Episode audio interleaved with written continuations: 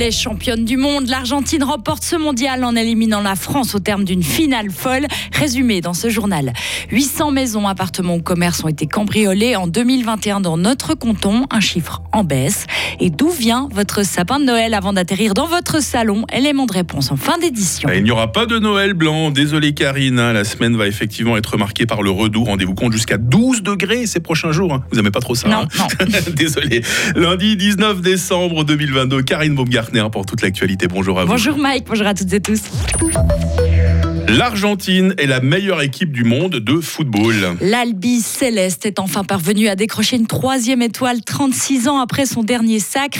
À Doha au Qatar, Lionel Messi et ses coéquipiers sont venus à bout de la France au terme de la séance de tir au but. Une finale complètement folle. Le score était de 3 partout après 120 minutes d'un match. Le résumé signé Joris Repon. Un match de légende. Voici comment résumer en quatre mots le duel que se sont livrés hier soir l'Argentine et la France en finale de la Coupe du Monde. Et c'est bien la sélection sud-américaine qui a pris les choses en main dès les premières minutes. Son pressing intense a complètement déstabilisé les Bleus qui ont semblé perdus sur le terrain.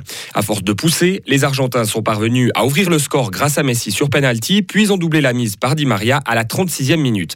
À cet instant, on voyait mal comment la France pouvait se relancer et pourtant, le scénario du match est devenu complètement fou lorsque Kylian Mbappé a marqué deux fois en l'espace de 97 secondes, le tout à moins de 10 minutes de la fin du temps réglementaire.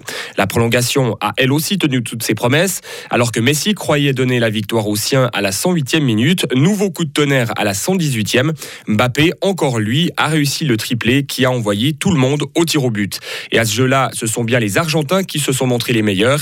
Grâce à sa victoire, l'Argentine a décroché sa troisième Coupe du Monde après celle de 1978 et de 1986. Et Lionel Messi a été désigné meilleur joueur de cette Coupe du Monde par la FIFA devant Kylian Mbappé. Le Français se consolera avec le titre de meilleur buteur avec ses huit réalisations. Évidemment qu'on va en reparler tout au long de la matinée sur Radio Fribourg. Dans le reste de l'actualité, Karine, plus de 800 cambriolages ont été commis dans le canton de Fribourg l'an passé. Et si ce chiffre paraît important, il y a quand même une bonne nouvelle. Il y a 10 ans, le nombre de vols par effraction était 40% plus élevé en terre fribourgeoise. Ce sont surtout les maisons individuelles ou les appartements qui sont la cible des malfrats. En 2021, près de 400 privés ont été touchés contre une quarantaine de commerces seulement.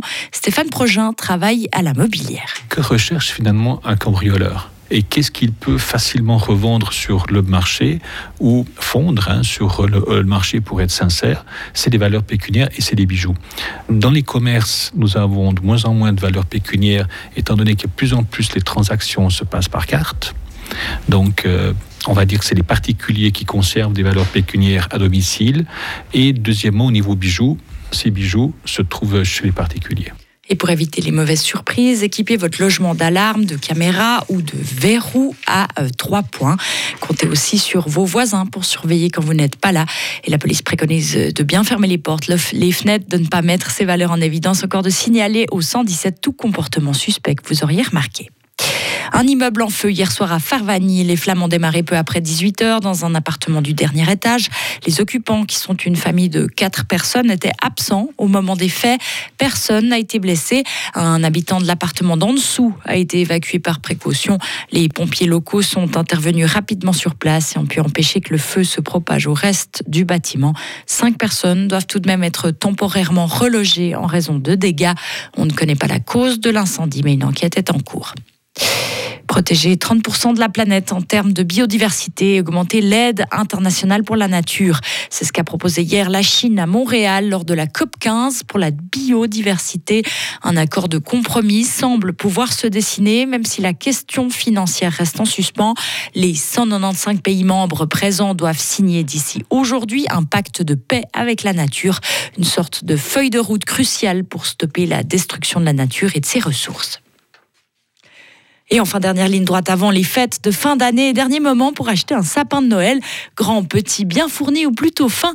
Chaque année, c'est le même dilemme, comment trouver le sapin idéal qui embellira notre salon. Depuis plus de 30 ans, c'est le Nordman qui fait presque l'unanimité pour porter boules et guirlandes. Ses aiguilles ne tombent pas, mais il est originaire de Géorgie et ne pousse pas dans nos forêts.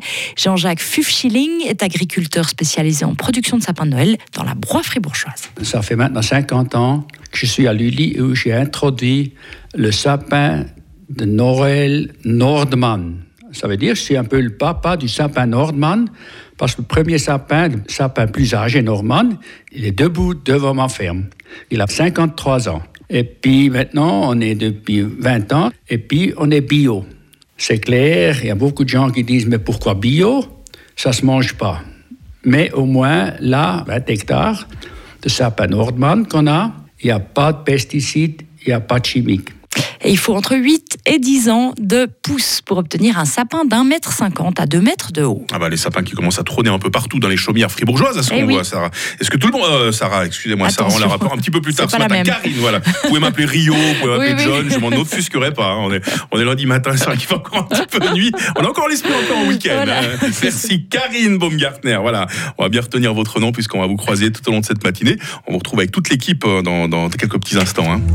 Retrouvez toute l'info sur frappe et frappe.ch.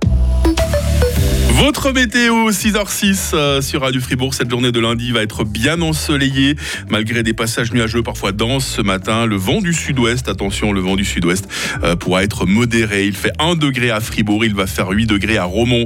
Euh, demain sera assez ensoleillé malgré un peu de brouillard le matin, malgré de gros nuages en seconde partie de journée. Température minimale moins 1, maximale 12 degrés. Changement de décor mercredi. hein. Nous passerons à un temps pluvieux pour toute la seconde moitié de la semaine, mais les températures vont rester très douces jusqu'à Noël. C'est vraiment ce phénomène de, redoux euh, qui va marquer cette semaine, hein, qui commence par une journée de lundi, évidemment, 19 décembre, euh, 353e jour. On fête les Samantha aujourd'hui. Euh, il fera jour de 8h12 à 16h40.